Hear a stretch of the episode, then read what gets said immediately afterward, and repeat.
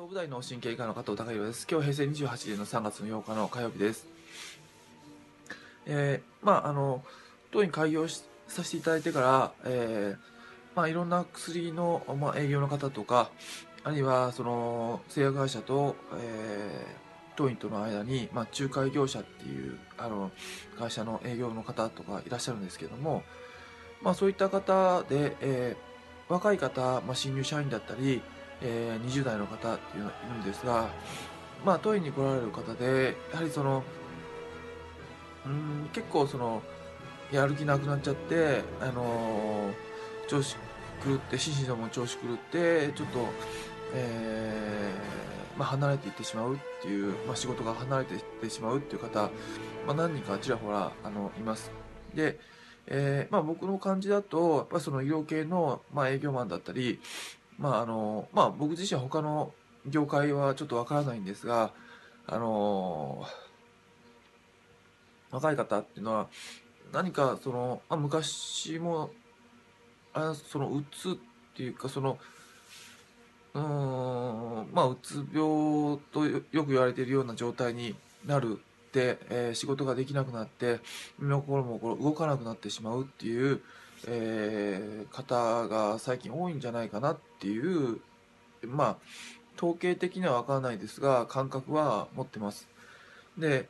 えーそういった時になんで、えーそういうことになってくるのかなっていうことなんですがまあそまあ、前提として人間の特徴として、えまあ、自分自身が正しいと思っ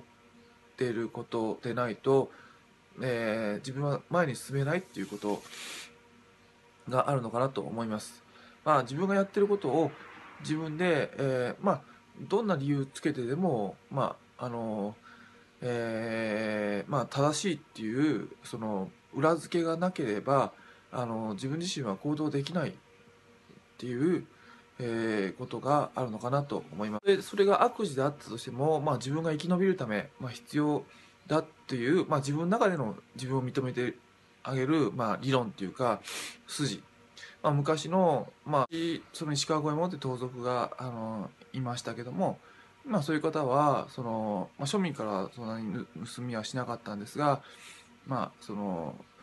えー権力者とか、あの、大富豪からいっぱい盗んでたっていうんで、まあ、庶民から疲労扱いされている部分もあるんですが、まあ、それは、まあ、自分自身は生きていくために、あるいは、まあ、社会のために、まあ、必要だと思う、必要っていうか自分を、まあ、認めてあげるっていうことが多分、石川五右衛門の中での、まあ、気持ちのバックグラウンドとしてあったんだと思うので、そういうエネルギーが出たんだと思うんですが、明らかに自分がやってることの、えー意味が分からず、えー自分自身認めてあげられない自分がやってることを、えー正しいと思えない場合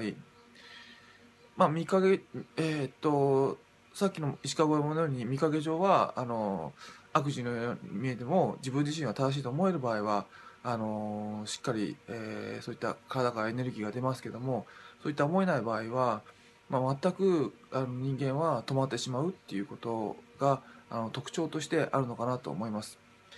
まあ、あの自分自身を認めてあげたり、まあ、自分自身を自分自身の行動を正しいと思えないっていう時には、まあ、体からあのエネルギーが全く出なくって、まあ、動きが全くストップしてしまうっていうのが、まあ、人間の特徴としてあるのかなと思うんですが、えーま、特にその、ま、医療系の販売の時っていうのは、えーなかなかあのそのことの、えー意味っていうのが、まあ、ちょっとあの今は分かりづらい環境になっているのかなというのはあります。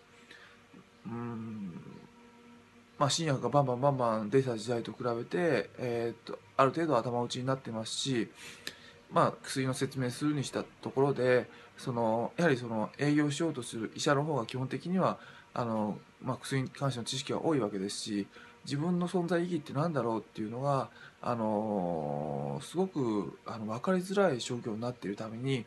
あのそういった、あの気持ちの、えー立ち止まりって打つっていう風になってしまうのかなと思うんですが、まあ、あのできればその学生が卒業するときに、まあ、どういった仕事を選びたいのかなっていうことを考えていったときにやはりその自分自身で自分自身がやりがいを持てる仕事っていうのが、まあ、一番かなと、えー安定した仕事まあ、給料が安定して、えーえー、いろんなことを、まあ、倒産しない仕事っていうことになってくると、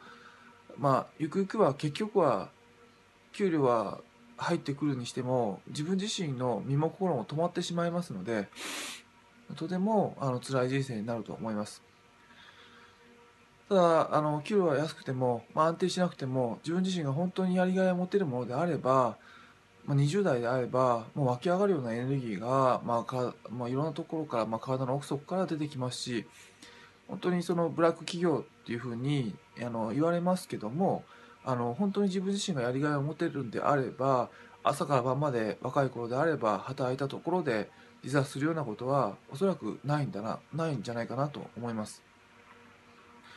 なので、まあ、特に学生時代結構長い間ありますから自分はどう生きるのかとか自分はどういう仕事に就きたいのかっていうのをやっぱ表面上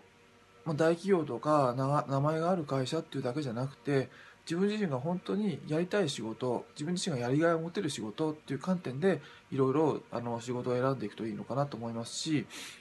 えー、一番エネルギーを出せる20代30代に、まあ、そういった自分がやりがいを持ってない仕事に費やしてしまうっていうのはなんと人生こう無駄なことなのかなっていうふうに思ってしまいますので、